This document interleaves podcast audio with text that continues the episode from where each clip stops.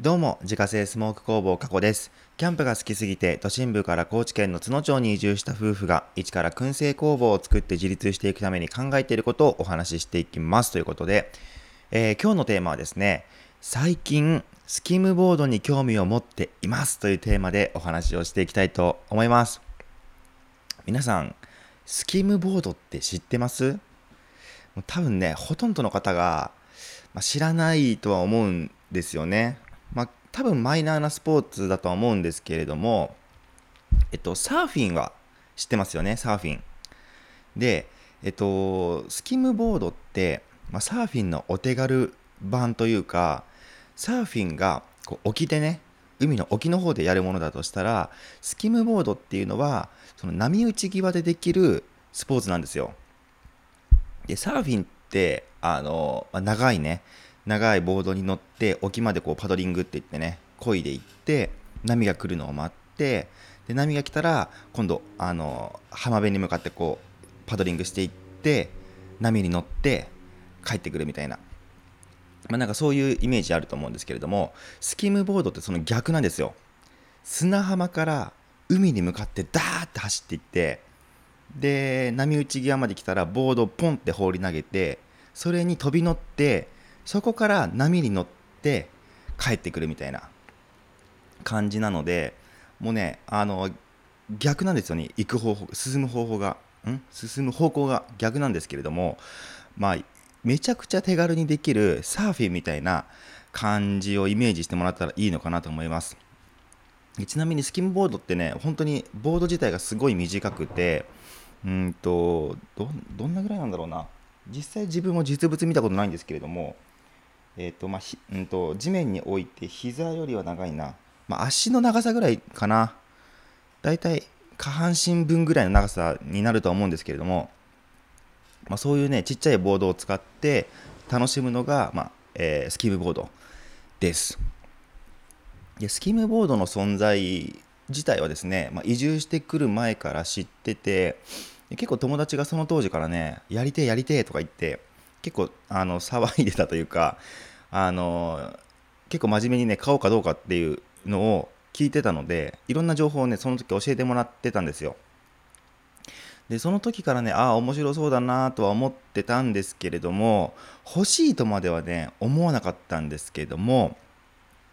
ところがまあここ最近になってから急にスキンボードが欲しくなってきてまあ多分運動不足が原因っていうのもあると思うんですけれどもあと、まあ、水遊びがしたいっ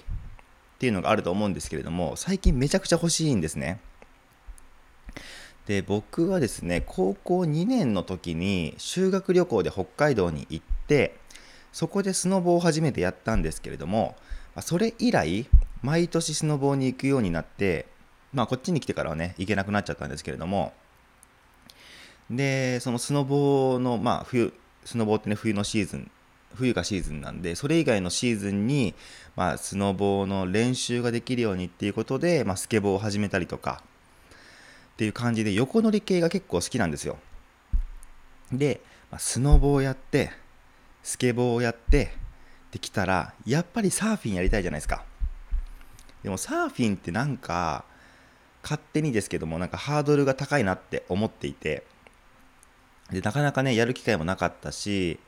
で、まあ、多分これハマっちゃった時にサーフィンにはまっちゃった時にまた道具にお金かかるじゃないですか。でねちゃんとしたボードも買ってウェットスーツも買ってみたいな感じでいろいろ買わなきゃいけないなって思ったんですけれどもでスキムボードだったらねあのボード自体がすごいちっちゃくてそれだけあればもう遊べるんですよ。だから別にウェットスーツみたいなしっかりしたのもいらないしもう水着でね全然遊べるのででしかもそのねあのわざわざこう沖の方まで泳いでいかなくても波打ち際で手軽に遊べるしあとはあの川でもね一応遊べたりするんですよこれ。もちろんその波がない分ねこうずっとこう乗ってっていうのできないんですけれども、まあ、川でも一応ある程度遊べるしで一応車の中にね積んでおけるしっていうことで、まあ、なかなかね良さそうだなと思ったんですよ。本当に手軽なのでなんかそんなにあのいろいろ構えずに楽しめるんじゃないかなと思って、まあ、そういうことを思ってたらですねもうめちゃくちゃ欲しくなってしまったっていうのが、まあ、ここまでの経緯なんですね。で高知県ってやっぱり自然が豊かで山も川も海も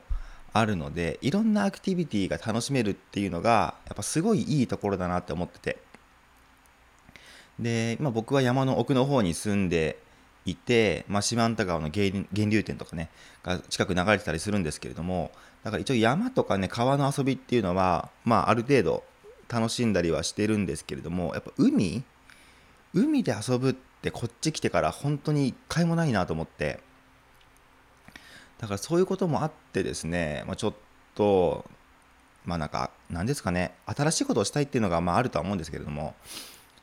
でやっぱそのコロナ禍でも自然の中で遊ぶっていうことだったら、まあ、比較的やっぱりやりやすいじゃないですか。屋外なのであんまりこうね密にもならないし、まあ、割とこう気軽に遊べていいなっていうところもまあ理由の一つだったりしますね。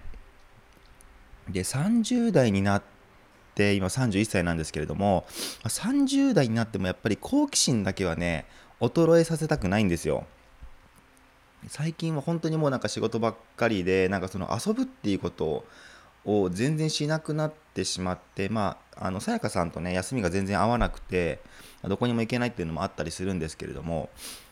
まあ、その遊びっていうところをねやっぱりもうちょっとしっかりやりたいなっていうのも思ってていろんなものにねやったことないことに手を出して、まあ、いろんな経験をするっていうのはやっぱり変わらずやっていきたいなと思うし、まあ、もちろんその仕事面ではもう本当に新しい挑戦ばっかりですごく刺激的なんですけれども、まあ、それだけじゃなくってやっぱ遊びの方もねどんどんどんどん新しいことやっていきたいなとは思ってるんですね。でまあこれからねその自分がアウトドアの事業とかをいろいろ展開していきたいなって思っている以上やっぱり自分が遊んでいないとどうしようもないなっていうのもあるしまあもちろんキャンプとかねまあ、そういうのがメインになってくると思うのでうん、まあ、そういうところはねある程度こういろいろ道具揃えたりとか、まあ、ちょこちょこやったりとかっていうのはあるんですけれどもまあいろんなねアクティビティっていうのはやっぱり体験しておく方がまあ、かの時に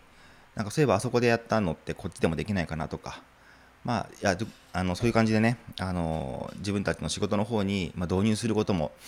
まあ、できることだってあるかなっていうのは思ってたりします。でねあのスキムボードって、まあ、言うてもそのスポーツなんでやっぱりねプロの世界があるんですよ。スキムボードのねプロの技とか見てるとめちゃくちゃかっこよくってなんかどっちかっていうとその技技的にはスケボーに近いものがあるなと思っててだからうんとまあ海の水の上でやるスケボーみたいななんかそういう感じで僕が見てるんですけれどもなんかね本当にかっこいいんですよ。でプラスそのスケボーではできないような、まあ、技っていうのが、まあ、海の上だったら可能みたいな感じでプラスアルファでなんかできることが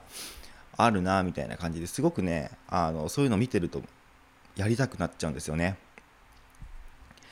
でちなみにそのスケボーってやっぱコンクリの上でやるじゃないですか基本的にコンクリの上でやるのでどうしてもこけたら痛いっていうことを考えちゃってビビっちゃうんですよだからなんかあの動きがねすごい硬くなっちゃってなんか綺麗に技ができないとか。で、まあ、オーリーって言ってねこうピョンって跳ねる技があるんですけれども一番スケボーの基本のね技があるんですけれどもそのオーリーすらね満足にできずに挫折した人間なんですね。でスノボーだったらね雪の上でやるので、まあ、転んでもそこまで痛くないですよ、まあ、ウェアも着てるっていうのもあって。なので結構キッカーって言ってねこうジャンプ台に入っていって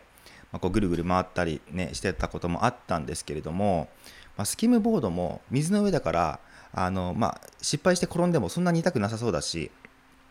積極的にね技にも挑戦できそうだなっていうのも、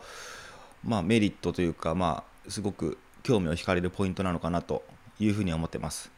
ま、やっぱねこう30になってくると体も重くなってくるしなんかね、うん、動きがやっぱ良くないっていうのはすごく実感するんですねだからいきなりこうねあの難しいことやってコンクリートとかにこうバーンってやって骨折みたいなことはやっぱりちょっと避けたいんですけれどもまあ、その転んでもね全然ダメージがないような環境であれば、まあ、いろんなこともやりやすいなと思っています。まあ、実際ねめちゃくちゃ難しいと思うんですけれどもやってみたら難しいと思うんですけれども、まあ、今猛烈にね興味を持っているので、まあ、そのうち始めたいなと思っていますということで今日のテーマは最近スキムボードに興味を持っていますというテーマでお話をさせていただきました。月間800袋販売しているスモークナッツの購入は Web ショップから購入が可能です。概要欄にショップページのリンクがありますのでご確認ください。過去の詳しいプロフィールや商品取扱店舗についてはホームページに掲載しておりますので詳しくは概要欄からご確認ください。それではまた明日。バイバーイ。